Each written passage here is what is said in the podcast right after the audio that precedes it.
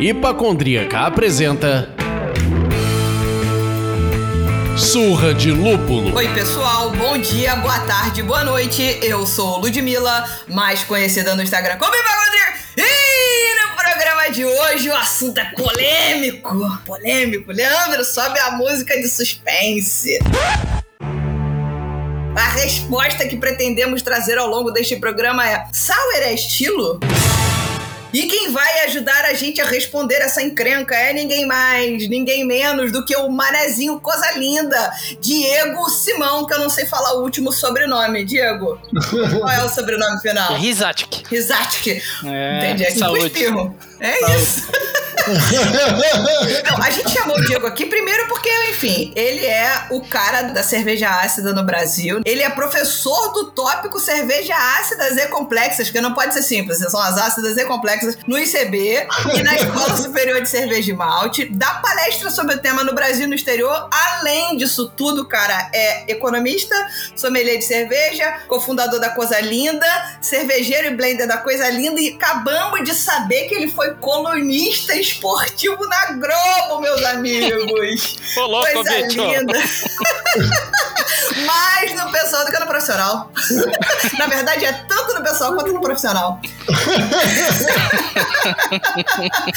Bom, Diego, dá um alô pra galera aí pra ele reconhecer essa voz. É, não que isso seja um privilégio da galera, ouvir essa voz esganiçada, né? Mas tô aqui de novo. Oi, galera. O Diego aqui da Coisa Linda novamente. Eu tô aqui porque eu enchi o saco, né, da Ludmilla no Twitter, né? Tipo, ah, como é que tu me escreve um negócio desse?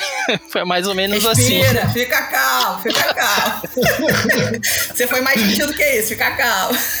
Não, é só pra dar aquele teor de drama, assim, né? Que a gente É tá isso. querendo promover, né, no podcast. E bem-vindo, Diego, e eu sou o Leandro, e hoje vocês podem me chamar do tamarindo da sua cerveja. Aquela coisinha que tá ali. Porra, Leandro, você pra mim tá mais pra um azedinho doce. Lembra dessa balinha? Oh. E a gente tá aqui pra bater um papo e beber cerveja. Conta aí pra gente, Diego, o que, que você tá bebendo com a gente aí Ih, hoje? cara, eu acho que eu furei, furei o bonde da cerveja. Eu, na realidade, até demorei um pouco pra chegar, que eu tava assim, meu Deus, o que que eu vou abrir? Porque eu não tava muito afim de abrir uma cerveja hoje, né? Daí eu olhei ali na geladeira, tinha um vinho que eu fiz, ajudei o meu pai a fazer, né? Um vinho selvagem, pra variar, né?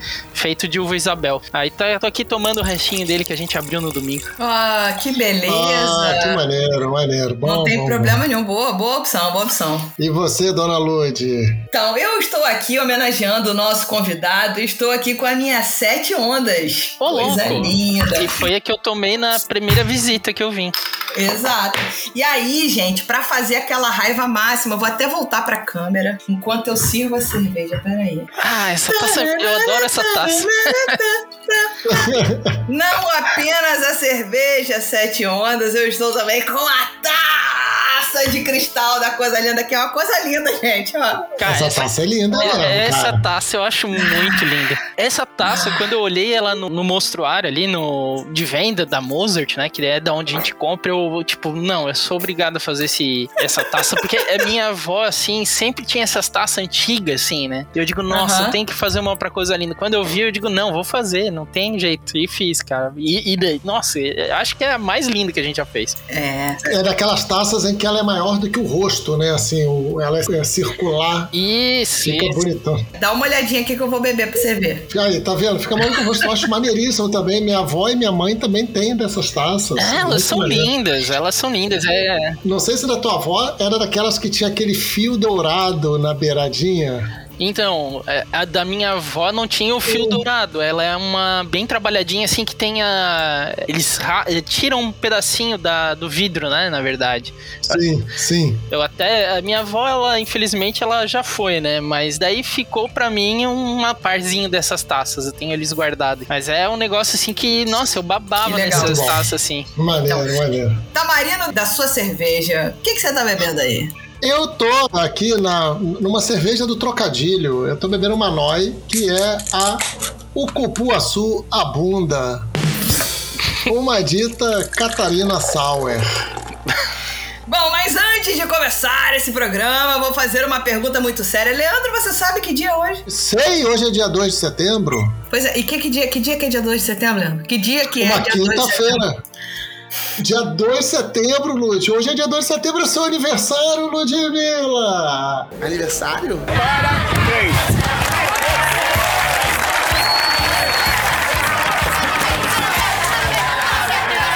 Meus parabéns! Porra!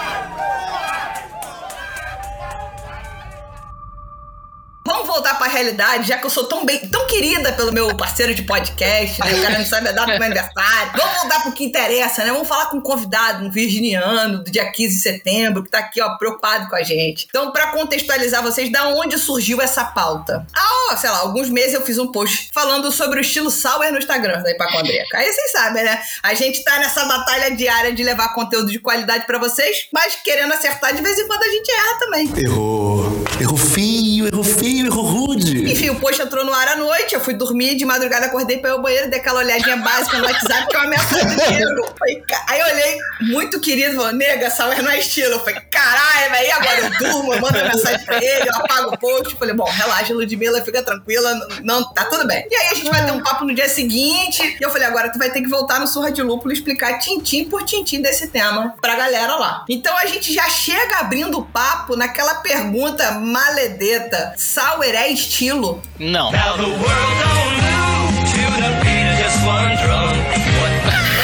Discorra, né? Desenvolva.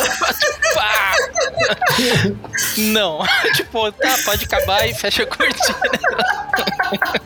É, ó, deixa ser preguiçoso. Mas é um assunto bem complicado, porque, tipo, é que não existe hoje como definir melhor, né, a família das cervejas sours. Porque a gente vai olhar pros guias, os principais guias. Vamos lá, vamos citar o, o BA, né, o Brewers Association, e vamos olhar o BJCP. A gente tem alguns estilos que são de cervejas ácidas, ou seja, cervejas sours. Mas tu não tem uma categoria mãe onde tá ali escrito que são cervejas ácidas, né? Então, já pra começar, não é uma categoria, não tem uma categoria específica. As cervejas ácidas que existem estão enfiadas em algumas coisas lá em estilos ales, estilos lagers, aí no hybrid mixed, ou daí tu vai ter ali algumas subcategorias que tá escrito lá, é, tipo BJCP, European é, Sours, ou alguma coisa assim. Mas sour em si não é um estilo. O sour é simplesmente uma qualidade da cerveja. Ponto. A cerveja é ácida, a cerveja é sour, né? Mas a gente acabou aqui no Brasil se acostumando a falar isso, principalmente depois do, vamos dizer assim, da ascensão das Kettle Sours nos Estados Unidos, né? Que seriam as releituras das Berliner Sours que começaram a aparecer nos Estados Unidos ali por 2012, 2013. E aquela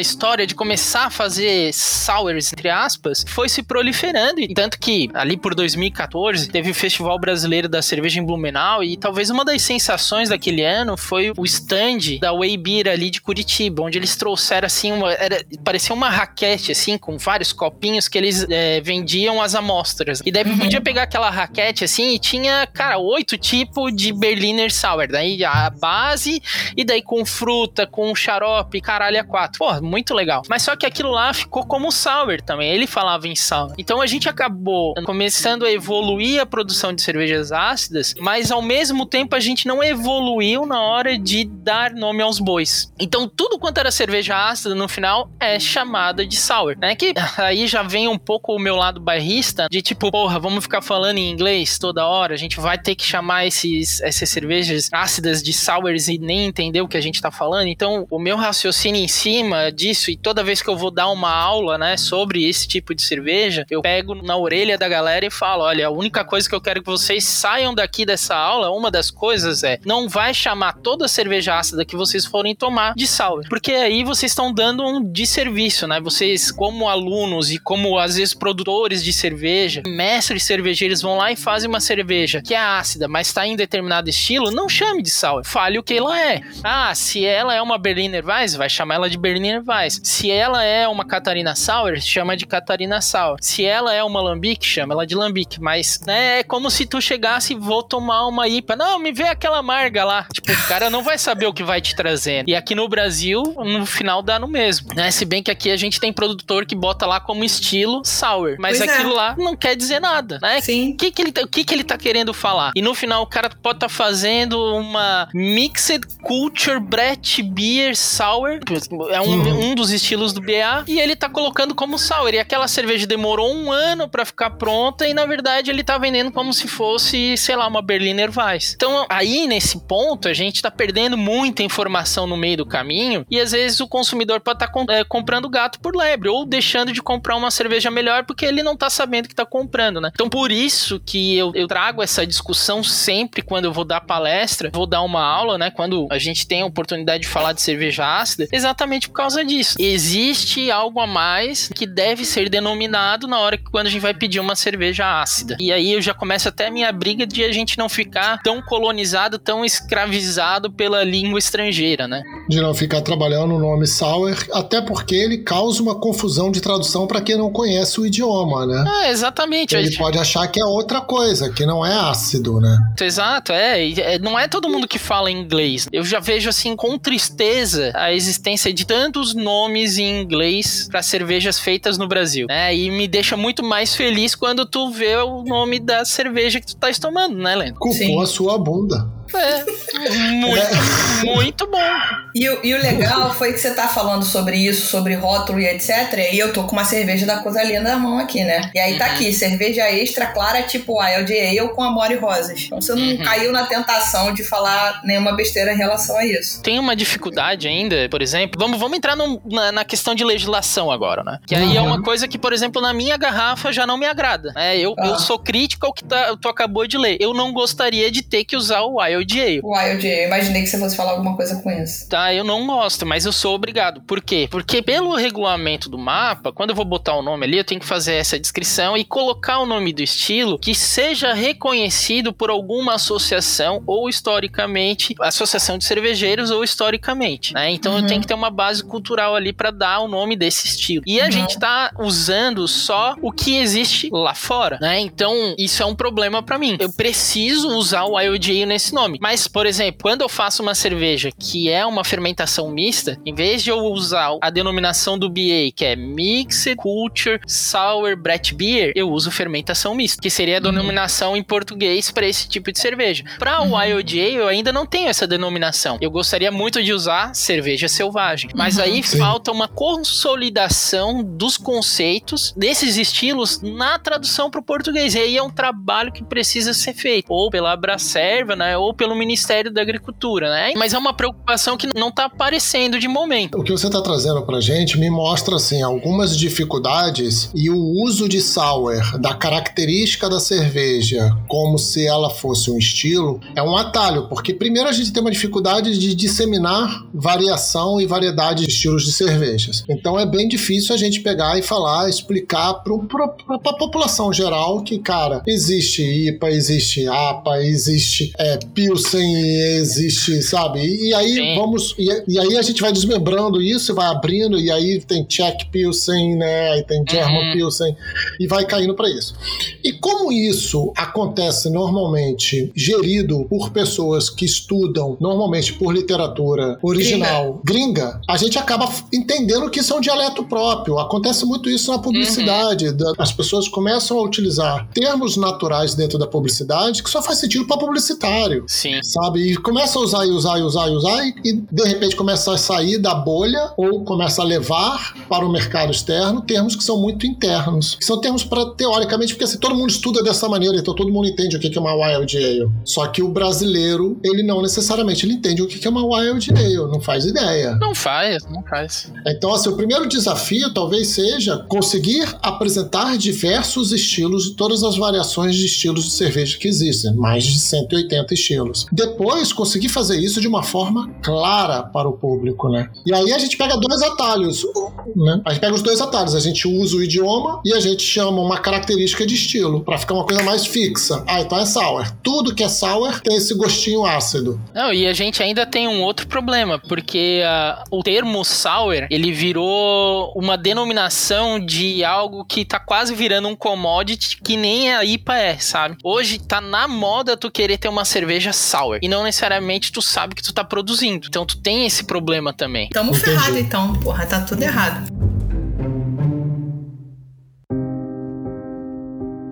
O que, que a gente pode falar para aprender mais sobre cervejas ácidas? Por exemplo, o álcool da cerveja. Ele não é inserido, ele é um produto da fermentação. Como é que o ácido chegou ali? Como é que é essa história aí de compor uma cerveja ácida? Bom, vamos lá. Eu acho que aqui, quando a gente está falando, né, eu acho que a gente deve evoluir a questão para a relação do seguinte: a gente tem cervejas ácidas e cervejas ácidas complexas, tá? Porque a gente tem algumas cervejas ácidas que daí a gente vai para alguns estilos que tem uma, vamos dizer assim, uma consolidação cultural né, de acordo com uma historicidade já presente, né, para esses estilos, né? Vamos dizer ali, ó, Berliner Weiss, né? A gente Uhum. vai falar de Catarina Sauer. né? A gente tá falando de já sei que vai ter já várias pessoas assim, ai meu Deus, mas Catarina Sauer não é estilo.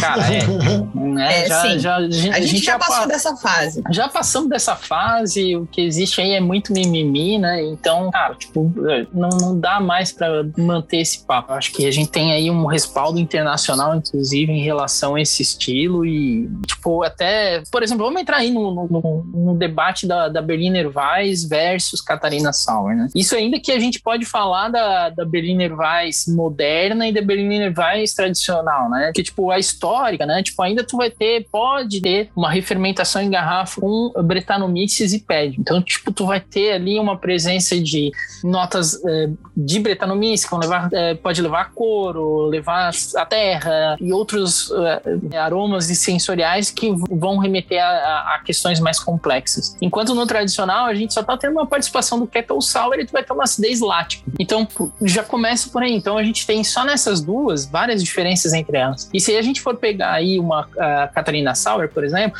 o certo é que na Berliner Weiss, né, mesmo moderna ou antiga, o teu teor alcoólico vai ficar ali pelo 3,5 até mais para baixo. Uma presença de boca que vai ser pequena, acidez é, lática extremamente agressiva, né? e quando né, ela vai vir assim com fruta, geralmente não é uma fruta muito fresca, né? Às vezes tu tá usando, vai ser algum sirupe de fruta, até para adocicar e tirar aquela pegada de acidez muito mais forte. Enquanto no caso da, da cerveja da Catarina Sauer, o tipo de acidez, da acidez lática que tá ali sendo, tá sendo usada, já é um perfil de acidez lática que nunca é agressivo como é a Berliner Weiss. Uhum. Então tu tem uma acidez lática que é extremamente agradável, ela não é muito agressiva e ainda assim tu tem o uso de fruta e a fruta tem que ser sempre fresca. Então, tipo, tu tens ali, já começa com um teor de álcool um pouco maior. As leveduras que fazem a fermentação, Saccharomyces, elas são sempre neutras.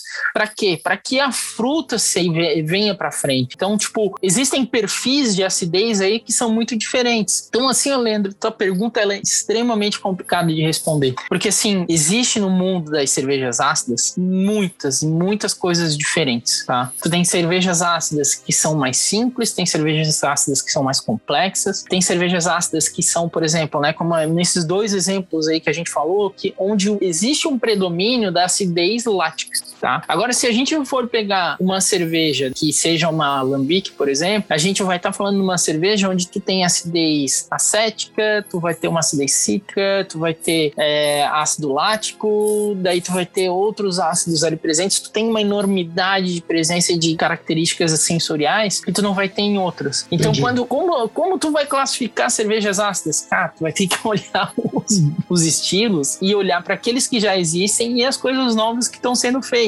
E ainda existe uma situação que complica ainda mais a cabeça do pessoal, que seriam as cervejas de terroir. Porque dentro das cervejas ácidas complexas é onde existe a possibilidade, tá, de fazer cervejas selvagens que correspondam ao que é mais próximo, espontâneo e possível de fazer uma cerveja que corresponda às características sensoriais que podem surgir daquele local. Sim. Então, tipo, cada local vai ter uma característica própria sensorial. Então, e é isso que que a gente vem trazendo, por exemplo, na Coisa Linda, mas que a gente tá vendo começar a aparecer em outras cervejas. Porque às vezes a gente tá vendo as cervejas que são feitas nas Alás e na Coisa Linda, e apesar delas terem uma estrutura de fermentação muito parecida, por conta da variação de temperatura dos locais de fermentação, já que ambos usam fermentações sem controle de temperatura, o perfil sensorial vai ser completamente diferente, apesar da técnica utilizada não ser tão diferente uma da outra às vezes. Então, tipo, é uma pergunta complicadíssima de fazer. Eu acho que a, a única, a, a- eu acho que a melhor forma de responder isso é a gente estruturar melhor os próprios guias de estilos. Tá? E eu acho que é- isso é uma coisa que eu tenho. Comecei a me dedicar agora escrevendo para isso, fazendo uma sugestão de modernização para esses guias de estilo. Porque eu acho que já chegou a hora da gente pular da fase de falar que só existem categorias mães como ales e lagers e começar a pensar que existe uma categoria que vai além dessas duas, que seriam as cervejas ácidas complexas, porque essas vão utilizar fermentações principais que tanto vão acontecer como lagers, como ales, ou pode ser uma levedura lager fazendo fermentação em temperatura de ale, pode ser um balaio de gato, mas esse balaio de gato é comum para esse tipo de cerveja e não para ales e lagers. Quanto, por exemplo, a gente pegar uma Catarina Sour, a gente vai sempre ser uma base ale com uma fermentação ácida lática. Aí a gente pode colocar ela lá no meio das ales. Mas não, não é responsável, sob o meu ponto de vista, pegar essas cervejas ácidas mais complexas, como o Lambic, como as espontâneas que eh, estão se fazendo mundo afora, ou fermentações mistas que acontecem aqui no Brasil, na América Latina, né, que está começando a aparecer alguns exemplares delas, e colocar ela como uma, uma ale ou uma lager. Não, ela é uma híbrida, né, mas ela não é uma híbrida, na verdade, ela é uma cerveja ácida complexa, ela tem as suas qualidades que são totalmente sugêneres e muito além dessas duas categorias que foram feitas para, vamos dizer assim, abraçar o que é culturalmente predominante no momento. E é culturalmente predominante no momento porque comercialmente é dominante, mas historicamente é recente, contando que a história do mundo tem mais de, sei lá, 10 mil anos. E, na, e, e de 10 mil anos até 200 anos atrás eram as cervejas ácidas complexas que existiam. Então é- eu acho que parte do momento que a gente tem que resgatar essa historicidade e dar um lugar próprio para ela, para a gente acabar não acontecendo de chamar tudo quanto é cerveja ácida,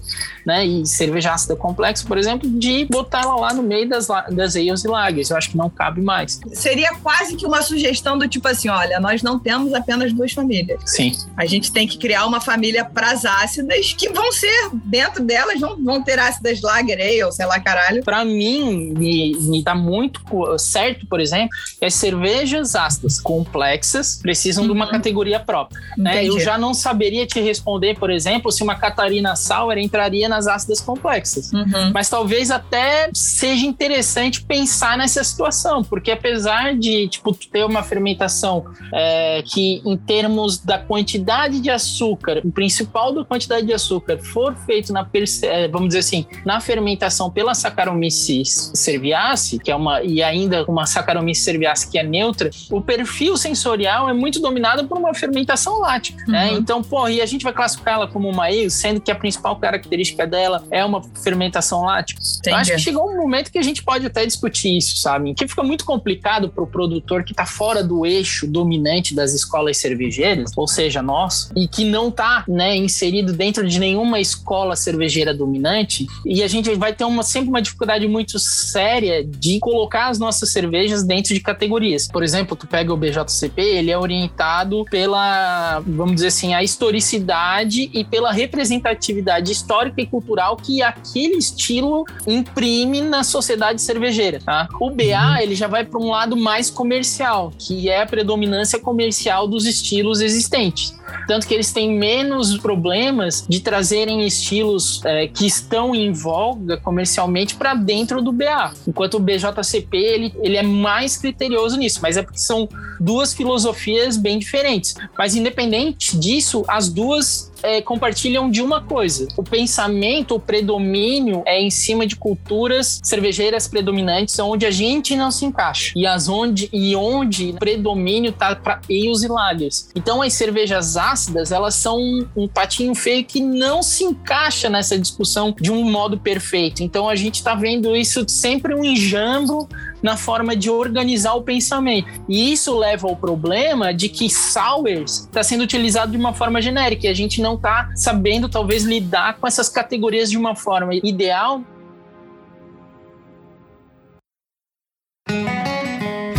Aproveitando que o Diego está comentando aqui que ele está estruturando um projeto, um livro. Para quem não sabe, a editora Crater mais Ambev, no dia da cerveja, no começo de agosto, é, lançou esse projeto que é para incentivar é, a criação de literatura cervejeira nacional. Eu não sei se eu estou sendo muito resumida, mas eu acho que é um Mas- pouco isso. Incentivar Tá correto, tá essa, correto. essa produção é, literária cervejeira, né, da- na nossa língua, com as nossas questões. Então você pode se inscrever até o dia 30 de novembro. O edital tá dentro do site da editora Crater, né, editoracrater com k.com.br barra edital. Aí você vai se inscrever, tem uma banca maravilhosa com só gente do poder ali julgando. E aí você vai apresentar o seu projeto de livro, tem royalty, adiantamento, é, é inicialmente uma publicação de pelo menos mil exemplares. Enfim, acho que é uma, é uma iniciativa sensacional que vai ajudar a dar esse empurrão aí é, para a gente poder ganhar fôlego e talvez um pouquinho mais de musculatura para poder levar à barca essa- esses questionamentos que a gente está trazendo aqui hoje, por exemplo. Mas, enfim, depois desse pequeno, pequeno recado, que eu acho que era importante as pessoas que nos ouvem saberem sobre isso, vai que tem mais alguém aí cheio de ideia igual você, né? Com certeza o Brasil tem vários cervejeiros extremamente competentes, com muito conhecimento que é igual ou maior ao pessoal lá de fora, com experiências que são independentes ao que existe lá fora, porque a gente vive realidades que são independentes ao que existe lá fora. Então acredito que para a gente criar uma independência e finalmente ter uma personalidade própria para nossa escola cervejeira, esse tipo de ah, projeto que é a Crater, né, junto com todos os apoiadores que ela tem, é essencial para o crescimento do mercado brasileiro. Com certeza. Bom, mais encrenquinhas assim, quais são os estilos ácidos mais produzidos no Brasil, se você sabe dizer? E a galera sai chapando lá sour. E como você disse, né? Porque as cervejarias estão é, simplesmente denominando tudo de sour e acabou, entendeu? Então, tipo, você tem noção do tipo, ah, tá produzindo mais Berliner Weiss e tá chamando de sour, tá produzindo mais Lambic chamando de sour, tá pro... entendeu? Você tem essa noção, esse cheiro daquilo que você bebe ou você só bebe coisa linda, não sei. Não, pô, eu bebo de tudo. Com certeza, hoje, absoluta, a gente pode falar que a cerveja ácida mais produzida no Brasil é Catarina Sal. né? Isso daí não existe um mínimo de dúvida. Mas aí Né, estão de chamando norte- de Catarina Sour, não? Então, mas tá certo, chama de Não, Catarina Sour. Tudo Tá bem. dentro tudo do bem. estilo, tá certo. Ok, Mas só que bem. tem muita cerveja que às vezes faz-se uma fermentação de Kettle Sour no volume de álcool ali que se coloca dentro da categoria da Catarina Sour. Aí usa-se fruta fresca, o perfil da levedura é neutro e daí por uma raivinha se coloca que é uma Berliner Weiss. Porra, né, gente? Daí é pra fuder o negócio todo. Tem cervejas que dentro do estilo vão estar ali caracterizada como Catarina Sour, mas por uma questão de, de, de raivinha não se usa, né? Ou porque ele acredita que erroneamente ele tem que classificar aquilo lá como Berliner Weiss, mas não é, né? E além de perder uma, uma boa venda, porque hoje Catarina Sour é um estilo pedido nos bares por É, todo o Brasil. Eu ia Ponto. falar isso, talvez uma grande produção da Catarina Sauer vem da aceitação da Catarina Sauer no público, né? É uma cerveja ácida Claro. de alto drinkability. Exato. Sabe, tipo, eu, eu tive a sorte de quando começou a, vamos dizer assim, se normalizar a ideia do que, que era uma Catarina Sour, porque teve uma hora que começou muita gente produzir de diferentes formas. E daí se juntou essa galera lá em Florianópolis e, peraí, vamos, vamos discutir como é que seria uma padronização desse estilo para que todo mundo que vá tomar vá chegar numa cerveja que realmente é uma Catarina Sour, né? Então, tipo, teve reunião até que foi lá no bar. E eu lembro, por exemplo, "Ô, galera, vamos botar. Eu já o louco da Bretanomices, né? Não, galera, vamos botar Bretanomices. E a ideia foi, eu fui voto vencido, com, é, é, e muito corretamente. Por quê? Porque a ideia não era ser uma cerveja complexa, era ser uma cerveja fácil de beber e trazer ali a experiência de uma cerveja de alto drinkability que não fosse difícil de produzir, que estivesse acessível para todo mundo no Brasil. Ponto. E foi uma medida acertadíssima. Então ela chegou ali no 4,5, ela vai ter uma presença de boca, vai ter uma competição com a quantidade de acidez lática também para ela não ficar nem pendendo demais para um lado ou para o outro, para ela não acabar sendo o que acontece com a Berliner Weiss, que é uma acidez lática extremamente agressiva, a fruta combate também essa questão da acidez extremamente agressiva. E por ela ser é, uma fruta fresca, ainda traz esse, é, é, esse frescor e drinkability que tu comentou. Então, tipo, tem várias coisas que não se encaixam dentro do que é mentalizado em termos de, é, de guia do que, que é uma Berliner Weiss, entendeu? E às vezes a pessoa simplesmente pegou e fez uma American Sour, que, tipo, também é outro estilo que, tipo, joga pra cima e o que cai é, é- é esse estilo, que é cervejas ácidas com fruta que não tem bretanomices.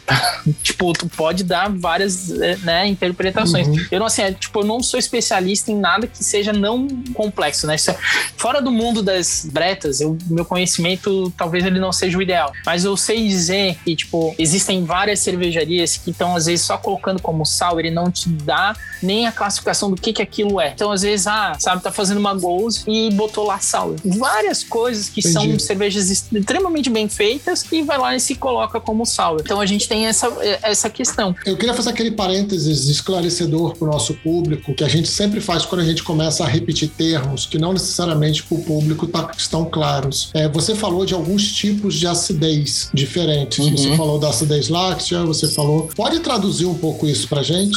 Claro, quando a gente tá falando de sour, né, por exemplo, as pessoas sempre vão pensar na acidez cítrica do limão, né, por exemplo. Aham, Então, por exemplo, aí a gente já tem um tipo de acidez, é a acidez cítrica, beleza? uhum. Aí depois a gente pode pensar em outro ácido, que é a acidez lática. Daí tu pensa na- naquele fermentado bem adocicado que tem no mercado, Yakut. Pensou no Yakut, você tá pensando na acidez lática. Aquilo é uma acidez lática.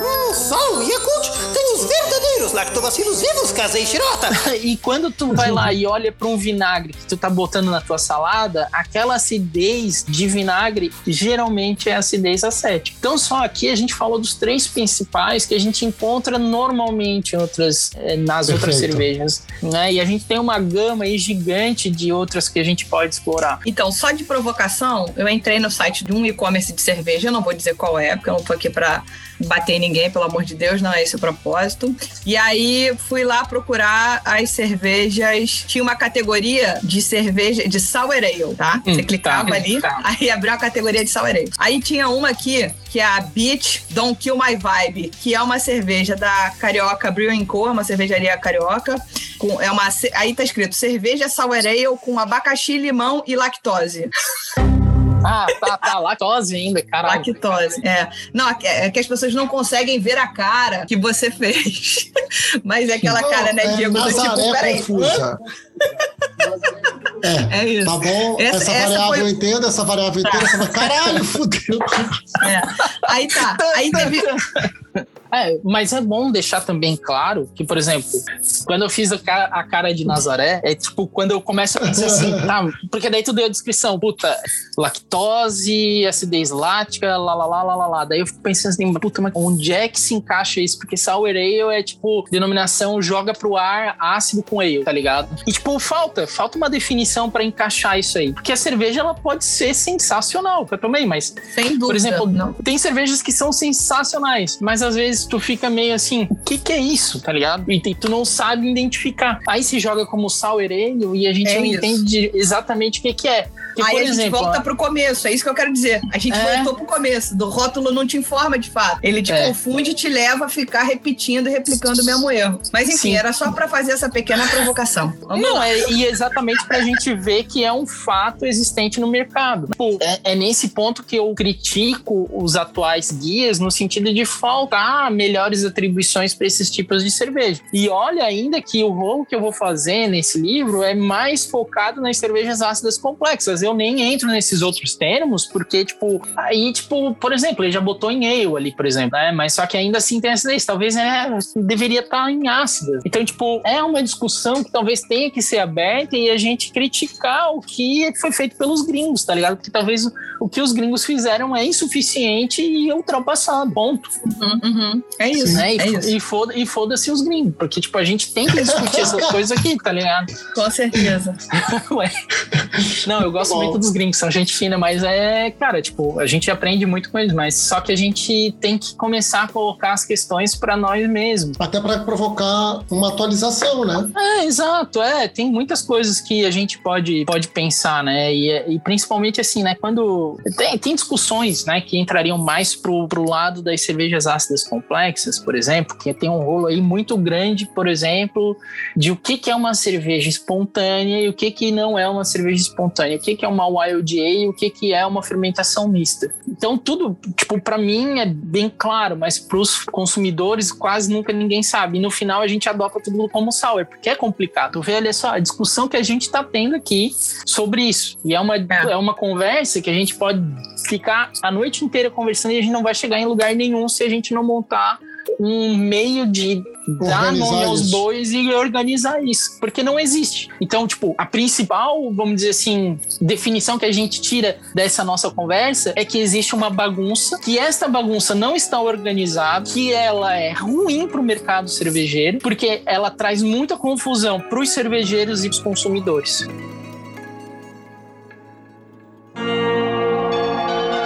Acho que vale a pena a gente falar de fermentação das cervejas ácidas, né? A gente pode fermentar de forma espontânea ou controlada. E é possível o cervejeiro caseiro fazer fermentação espontânea, só que eu queria puxar um gancho de tudo isso que dessa provocação que você está trazendo e trazer para esse momento quando a gente fala de fermentação espontânea. Como é que a gente coloca uma cerveja que tem baixíssima possibilidade de repetibilidade dentro de um estilo, dentro de uma caixinha? Isso daí é, vamos dizer, eu acho que é bem fácil de responder, porque a gente já tem uma lambique como um estilo onde não existe repetibilidade 100%, tá? Perfeito. Mas o que, o que que acontece? Pensa no seguinte, tu tem uma foto tua quando criança, quando adolescente, quando jovem adulto e depois tu vai ter uma quando, quando velho. Se alguma pessoa que te conhece vê bem, né, e te conhece há tempo, vai saber identificar as tuas características naqueles quatro momentos diferentes da tua vida. Porque tem Tá. pontos que são comuns a todas essas fotos que tu fez. Porque, ou seja, tem uma identidade que não é igual, mas ela tem pontos que são constantes ou que estão regulares. Então existe uma identidade visível ali, mas só que ela muda conforme o tempo. A mesma coisa é para as cervejas ácidas complexas e nesse caso das espontâneas. Porque tu acaba criando uma certa característica ao produzir sempre naquele tempo. Porque, por exemplo, né? Vou dar o exemplo da Praia do Meio. A gente sempre faz essa cerveja e a gente tem esse cuidado de fazer a fermentação acontecer. Começar no início do verão e terminar próximo do início do verão do ano que vem. Por que isso? Porque daí a gente sempre tem a variação de temperatura na, na mesma periodicidade ano a ano. Uhum. E por conta disso, a gente sabe que Florianópolis tem uma característica de ter um verão quente, aí depois tu vem para um outono ameno, chega no inverno, no inverno às vezes é frio, muito frio, né? Já chegou a dar neve aqui perto, e depois vai amenizando e daí vai ficar quente de novo. Isso acontece o ano todo, mas claro que as temperaturas acabam variando ano a ano. Às vezes é mais frio, às vezes é mais quente, às vezes é mais úmido, às vezes é mais seco e por aí vai. Mas essas essa linha geral, ela se repete ano a ano. E as minhas leveduras, os meus micro-organismos são os mesmos sempre, porque eu trabalho em método de soleira. Ou pelo menos os, é, vamos dizer assim, os micro-organismos que são dominantes naquela área também vão continuar sendo dominantes naquela área. Mas eles mudam um pouquinho ano a ano. Porém, existe uma característica geral. E a partir disso, tu vai identificar. Então, por exemplo, no caso da coisa linda, ela tem uma acidez cítrica, que lembra abacaxi, uma acidez lática, né, que ela sempre vem em segundo plano, e uma acidez acética em terceiro plano. E no conjunto disso tudo, tu tens notas animais, de cavalo, celeiro, terra. Só que essas coisas vão variando, às vezes é um pouquinho mais terra, às vezes é isso, é aquilo. Então, por exemplo, quando é mais quente, por exemplo, a gente tem uma cerveja que ela é um pouco mais lática do que o normal, e o abacaxi tem uma questão de um abacaxi mais fresco, porque a acidez trabalha na cítrica de uma forma diferente e aquela de outra. E quando é mais frio, dá um, um abacaxi que é um abacaxi mais em compota, mas a- o ponto específico é que tu sabe que vai ter um abacaxi com várias notas diferentes. Entendi. Então a gente volta para a mentalidade da safra. Exatamente, daí a gente tem a mentalidade da safra. Fermentação Entendi. mista, né? Tu pode selecionar até as tuas- a- os teus micro-organismos que estão trabalhando lá. Mas se tu colocar nesse, nesse processo de safra, como eu te expliquei agora, ele vai ter o mesmo comportamento. E por aí vai. Então, daí no final, isso acaba definindo ter o estilo, tá ligado? Uhum. Ou se tu quiser fazer, tu pode fazer assim. Se tu quer fazer um estilo aberto, tu vai colocar que essa cerveja tem que ter no mínimo a presença de uma Saccharomyces, uma Brettanomyces e uma bactéria. Tendo isso em vista, tu vai ter sempre as três ali presentes. Tu já criou uma, um estilo, né, por conta das determinações técnicas do processo fermentativo, mas sem definir, por exemplo, temperatura. Mas ali tu vai ter já uma pegada mais ou menos padrão. No caso dessas espontâneas, como a gente falou, né, ou a minha, por exemplo, não é espontânea, ela é uma cerveja selvagem, que eu trago leveduras de fora, que eu não sei o que que são, mas ainda tenho um certo controle sobre elas. Mas eu boto nesse processo de variação de temperatura. Então, assim, Entendi. tipo, tem várias coisas que a gente pode tratar. E só daqui o que eu falei, a gente tá falando de dois esti três estilos, na verdade. E tem as espontâneas, tem as fermentações mistas, as selvagens e as espontâneas. Mas até E as mesmo. controladas, né? Que você quer dizer. É, e daí tu pode fazer as controladas também, não tem problema. Mas só que daí tu vai fazer as controladas e, tipo, vai fazer todo ano, mas só que mesmo tu fazendo ela controlada todo ano, tu ainda vai ter resultados diferentes. Porque a Brettanomyces, é, o comportamento da colônia vai variar de ano a ano, porque às vezes a população vai ter uma dinâmica que foi diferente do ano passado, independente de tu ter a mesma temperatura. Então são cervejas que, quando tu trabalha com Brettanomyces, ela tem um comportamento que não é previsível, apesar de ser identificável, ele nunca vai ser exatamente o mesmo. Então a variação no número da colônia de diferentes tipos de indivíduos vai gerar diferentes tipos de comportamento e a relação dela com a produção das bactérias e das leveduras Saccharomyces podem criar biotransformações que vão ser diferentes todo ano. Vai ter uma característica principal observável, mas o resultado do ano a ano vai variar. Entendi. É, então, e ainda mais quando tu vai botar a garrafa pra tomar logo depois da cerveja ficar pronto, deixar ela um ano na garrafa. Pronto, daí ela pegou a variação do ano inteiro.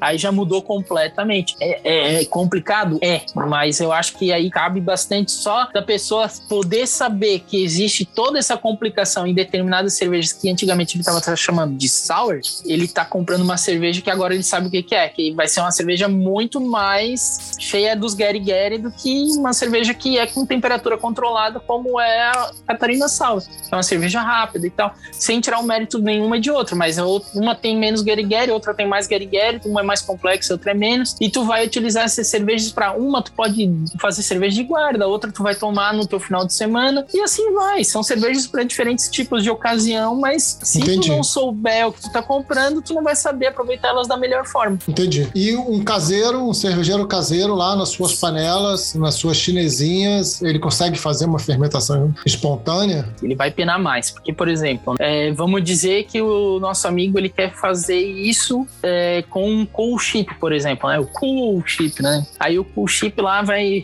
vai ele, para ele reduzir a temperatura do mosto dele, ele vai ter que ter lá uma área preparada para reduzir, ou vai fazer na panela dele, e daí ele vai deixar isso fermentar dentro dos, dos baldes de isopropileno dele. Dá, dá para fazer, tranquilo também. O resultado vai ser muito diferente do que eu faço numa madeira, entendeu? O, o cervejeiro caseiro gosta de fazer rolo, né, cara? Tipo, é muito Né? legal, dá pra fazer. Por exemplo, o maior problema do caseiro é fazer o blend. Porque, tipo, o cara teria que estar fazendo uns 5, 6, 7 baldes pra depois ele ir pegar aquelas cervejas e fazer um blend. Então, isso é o mais Entendi. complicado pra ele. Mas ele pode Entendi. fazer uma de um balde só. Ele pode Aham. deixar aquilo lá envelhecendo um ano. Eu dei algumas palestras e aulas pra muita gente que é do interior e de capitais que são caseiros e que queriam fazer espontâneo. Já recebi garrafas deles, né, das cervejas que eles fizeram que ficaram sensacionais. Ficaram É muito isso. legais. É isso. Leva mais tempo, Sim. mas dá pra fazer e fica muito legal. Só que Legal. uma coisa ele tem que se lembrar: não é lambique, não é Gueus, não é isso, entendeu? Por exemplo, eu já caí no erro de fazer uma cerveja e chamar ela de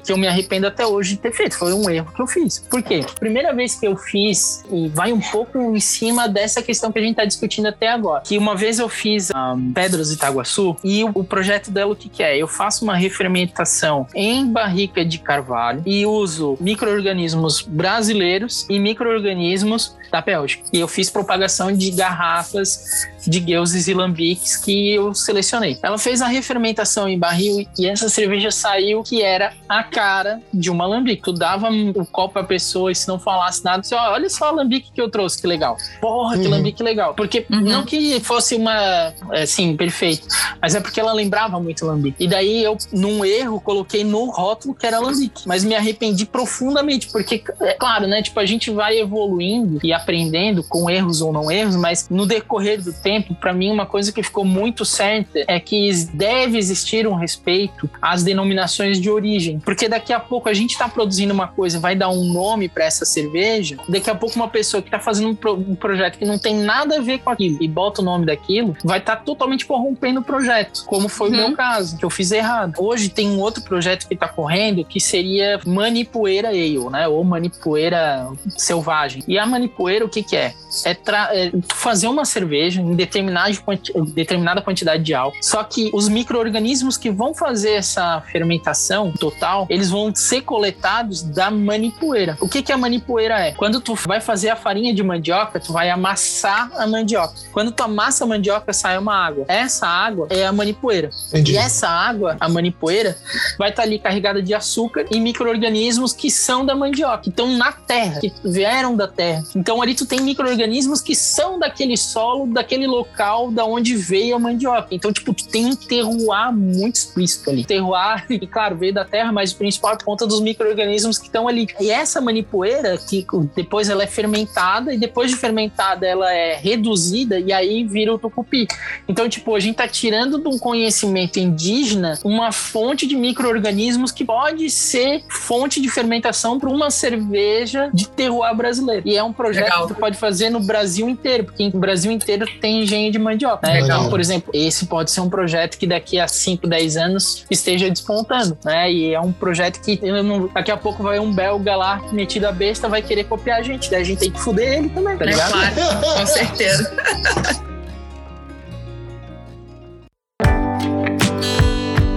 É isso, meu povo. O assunto rende muito, tem muito pano pra essa manga, meu Deus. Tem polêmica, Mas- tem fofoca, tem rivalidade com os belgas que a gente vai fuder no final. Tem tudo. É isso, é isso.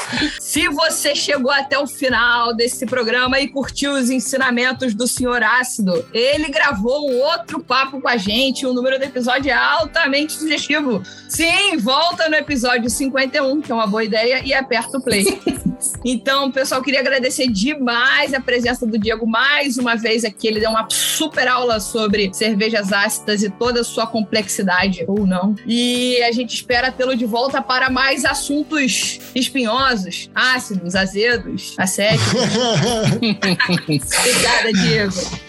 Ok, isso eu que agradeço a oportunidade, né, da gente começar essa discussão, né, e, e eu queria deixar isso muito explícito que eu não considero que eu estou trazendo aqui um conhecimento fechado e, e correto no sentido de que isso é a verdade, né? Eu acho que o, o que eu estou querendo trazer é o início de uma construção para a gente criar um vocabulário local, né, e que ele ser, mas que ele não seja só local e que a gente possa transformar ele de forma universal, porque eu vejo que a gente tem ah, oportunidades que muitas vezes são perdidas, não só no Brasil, mas em outros países latino-americanos. Se a gente olhar ali para o começo do desenvolvimento das cervejas artesanais na África, né, e principalmente também olhando para o mercado asiático, que também eh, sofre do mesmo problema de estar, entre aspas, fora do eixo, né, como a gente está, né, mas eu acho que a gente tem que pensar de uma forma universal para a gente poder abraçar todo mundo e dar a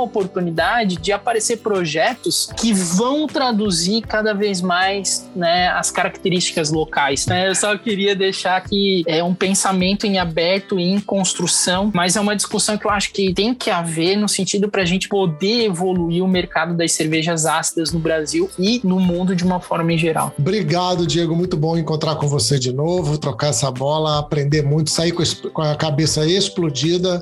E agora eu não vou poder mais falar que eu não, não- eu tenho dificuldade de beber cerveja de- do estilo sour. Não, agora eu não. Cara, eu não curto muito as ácidas. Agora eu vou ter que mudar meu tom. obrigado, aí. querido. Muito obrigado. Eu que agradeço, eu que agradeço. É muito legal sempre estar com vocês.